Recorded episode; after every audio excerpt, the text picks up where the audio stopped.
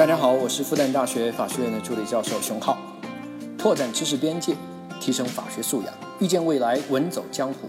来到屌丝法学，你就是法学达人。你好，欢迎来到屌丝法学，我是志新。今天又是一期说套路的节目。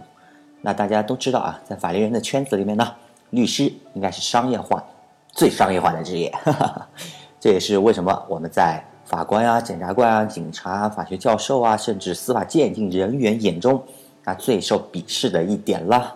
被鄙视的主要原因呢，是缺乏法律信仰啊，过于商业化。那缺乏法律信仰这个，我不太认可啊。不是因为挣钱多就没有信仰啊，对不对？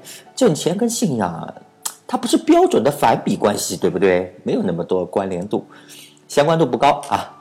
当然，更主要的原因是。挣钱多啊，啊，这个咱也不避讳啊，我们可是凭本事用套路挣来的钱，有什么好不吃的，对不对？罗胖不就是以挣钱为荣吗？啊，那其实也挣不了什么大钱，就稍微挣两文辛苦钱吧。不过换句话来说啊，律师那是屌丝逆袭最好的职业，这不是我说的话啊，这是美国最流行的话。法律虽然神圣，但我们律师在谈判收费的时候呢？啊，那倒是还是纯商业化的。有的时候呢，虽然是人命关天的刑事案件啊，也不免讨价还价。不讲价的地方，那叫法律援助中心。哎，那个地方不讲价格，国家付钱。所以呢，同样的案子，如何收更多的律师费，几乎就是所有律师都在思考的问题啊。好，少废话，上干货。那套路一，锚点策略，船锚的锚，价格锚点呢，在九二年的时候。被托尔斯基提出来以后，在商业世界当中呢，简直是好用的不要不要的。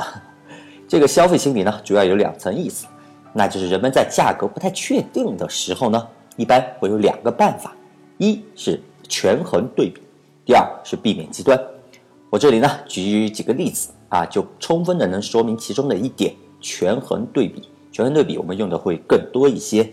好，比如大家去买快餐，单卖一个汉堡。哎，人家要十八块钱，薯条八块钱一包，差不多吧，市场价就是这个价。但是汉堡加薯条加饮料的套餐只要二十四块，只要二十五块，哇靠，好便宜啊！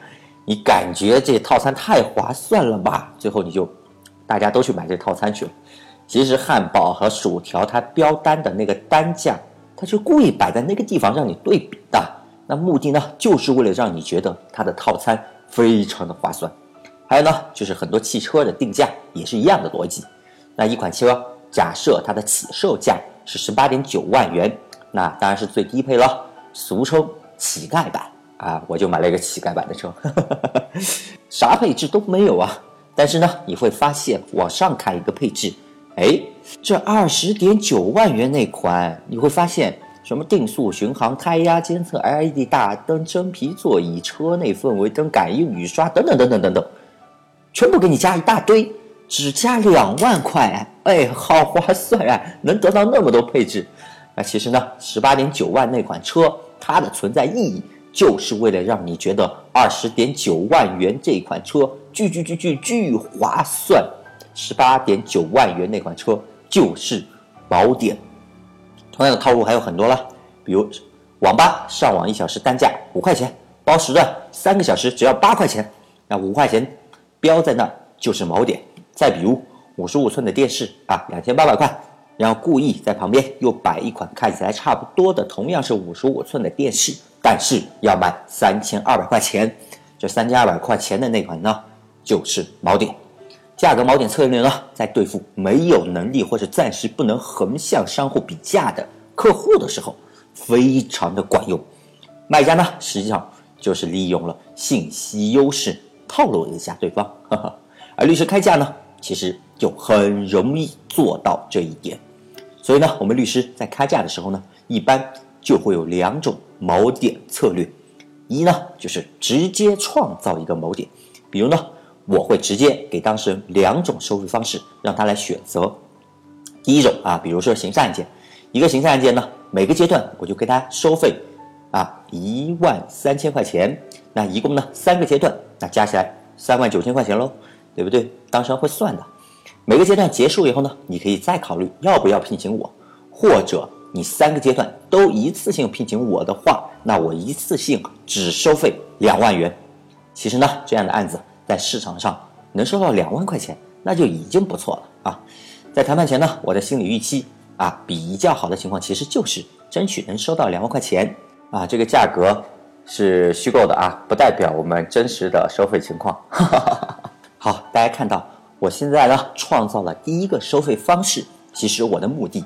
就是为了让当事人觉得，他我两万块钱一次性收费，感觉很便宜，感觉一次性付两万块钱好像占了很大的便宜一样，哇，都便宜一万九了都，那就是为了让他有一种满两百减一百，好像打了五折这样一个错觉，呵 呵大家懂的。那民事案件呢，我会说啊，前期收费，那如果你要这样的话。一万两千块钱后期风险代理百分之三十，那风险代理的意思呢，就是打回来多少钱提成我百分之三十的意思。当然呢，这百分之三十是灵活掌握的，因为有的案子动不动就上千万、几个亿的标的额，那百分之三十人当事人肯定不干，对不对？那种的话，你视情况调整为百分之八、百分之五这样的来定法，这样这是第一种收费方式。那还有另外一种收费方式，就是我一次性收费。两万元啊，我不提成，哇！当事人一对比，第一种收费方式，哇，才一万二，后面就要提成百分之三十啊。第二种不提成，才两万块钱，那肯定第二种明显更划算呀。对，就是为了给你造成这样的一个错觉。那第一种收费方式的目的，我说出来，那就是为了硬托我第二种收费方式比较便宜，引导你往第二种方式来进行一个选择。好，前面说的这些呢，都是律师自己创造的锚点。还有一种情况呢，就是天然就有锚点。比如呢，一个当事人过来，哎，想要委托我，他呢，之前是我做过的一个案子的当事人介绍过来的，相当于熟人介绍吧。那前面我们共同的那个熟人的案子呢，我当时收了三万块钱。那这次呢，那这次这位客户他的这个案子，同样的行情在市场上啊，估计收两万块钱就不错了。那前面的一个客户，我收了三万块钱，就可以拿出来作为一个锚点，让他对比我们共同的那个熟人，我收三万，他我只收两万块钱，你看便宜吧？天然的锚点。其实呢，很多当事人寻找律师都是熟人介绍，因为他们想找一个能信赖的人、信赖的律师来办眼前自己棘手的事情嘛。那如果呢，自己的熟人介绍的律师，因为有熟人的背书。信赖度天然就比陌生律师要高一些，再加上很多当事人不愿意把自家的事情到处去和陌生的律师说，这样的情况啊，现实情况就导致了很多的当事人不太会去横向的比价格。哎，比如说来我这里问了价格以后，又去隔壁陌生的律所找律师，然后横向比价，这样不太会。大街上货比三家的情况相对。较少啊，当然这种情况也是看地域的啊啊，那所以呢，如果是这样的情况的话，就让律师在价格谈判时具有了一定的信息优势，而价格锚点策略呢，就是利用信息不对等，非常好的一个套路。一般人我不告诉他的，哈哈，也不知道合不合适在咱们节目里面说。好，说完这个 S 级的套路，那现在说一个 B 级的套路，调剂一下，缓一缓。这 B 级套路七个字。主场谈判很重要，那大家都知道啊，在体育竞技里面，主场会有一定的优势。比如像奥运会吧，咱们国家一般情况下啊，也就是拿二十多块、三十多块金牌这个样子。但是呢，北京奥运会那年，我们居然拿了五十一块金牌。哎呀，你可别说是裁判偏袒啊，那裁判可都是国外的。除了这个奥运会啊，还有宇宙第一运动足球啊，在足球里面呢，主场优势。那可是相当相当于三分之二个进球啊！也就是说，如果你是主场的话，那上场前你就已经领先你的对手三分之二个进球了。在足球里面，这优势可不小的。这数字可不是我瞎编的数字啊，这是两个经济学家在统计了两万多场球赛以后，在他们的《足球经济学》里面这本书里面所做的阐述。当然了，主场优势可不光只在体育竞技上，哎，有优势。在谈判场上呢，同样也有优势。很多律师朋友呢，可能会比较忽视这个，觉得在哪儿谈无所谓，好像影响不大。但是真的是这样吗？市面上呢有很多的谈判课，各种平台一搜一大堆。很多谈判课呢，专门就有这样一个专题，就是创造主场谈判条件。那是因为主场谈判真的很重要啊。这也是为什么很多大型商务谈判都会弄在酒店，而不是在某一方的公司，除非某一方那本来就是弱势地位。那在国家和国家之间的国际谈判呢，那更加是这样了。争取谈判地点，经常就会争得面红耳赤啊。除非是不得已啊，不然一定要争取在自家谈判。当然了，实力相当情况下又互不相让，那就找个中立的地方谈吧。反正坚决不去你的地盘谈。比如啊，拿破仑和沙皇，那就是在河中间的木筏上谈判。美苏争霸的年代，那就是经常跑去中立的第三国谈判呀。比如奥地利的维也纳，哎，这样的非华约、非北约的中立国，那为啥要这样呢？因为他们都知道主场的本质是进化心理学上的领土意识。当然了，这里有大量的心理学实验加以证实。那我简单的说一个吧，就是让两个陌生人来做一个分钱的实验。当然，这钱是实验组织者的钱啊，不是其中某个人的钱。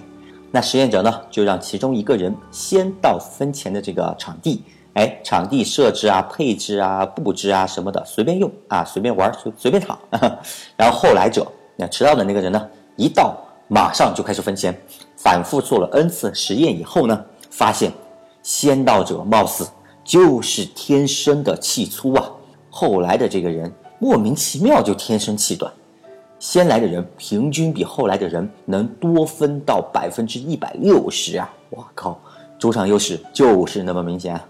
当然，主场优势可不光谈判上用，还有在演讲啊、舞台表演啊等等方面也会得到广泛的重视。很多演讲者或者表演者呢，到一个陌生的大舞台表演前，那为了表现得更好或者克服紧张等等不良的因素，一定会先一天或者提前上舞台进行一个预演。如果是当天呢，一定要早早的到场，熟悉各种各种场地、舞台等等。那为的呢，就是为了获得主场感。那我们律师呢，在和当事人谈判的时候呢，同样的主场感也很重要。我就看到有很多律师，那做的是真的是相当的夸张啊。比如说，在和当事人谈判的时候呢，他的首选地点是他自己的办公室。那他的办公室呢，可是精心设计和套路过的，各种上什么锦旗呀，啊，优秀律师十佳律师的奖杯啊。什么最佳辩手、辩论比赛奖牌啊，一大堆，也不知道从哪搞来的。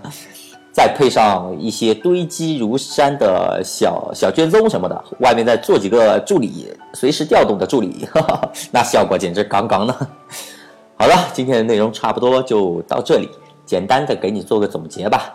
今天呢，给大家介绍了我们律师在谈判过程当中两个常见的套路，一个 S 级，一个 B 级。当然了，如果是其他行业的朋友，也可以拿到别的地方去用。反正消费心理是共同的。那这个 S 级的套路呢，就是锚点策略，就是想办法创造出一个用于比较的僚机出来，掩护我们的主力战斗机啊。目的就是为了让我们的主力貌似很便宜的样子。那另外一个 B 级的套路呢，就是主场作战，就是想办法创造出主场谈判的这样一个条件。如果是中立的地点呢，就想办法先到，先熟悉环境；如果是对方的场地呢，那在出发前一定要先做谈判的预演和确定好心理的底线。无论怎么谈判，都要死守底线。好，今天就和大家介绍了两个我们常用的一个套路，也不知道该不该和大家讲。这么曝光同行的内幕，估计要被同行追杀了都。开个玩笑。OK，更多的套路以后慢慢和大家道来。我是志新，我们下期再见。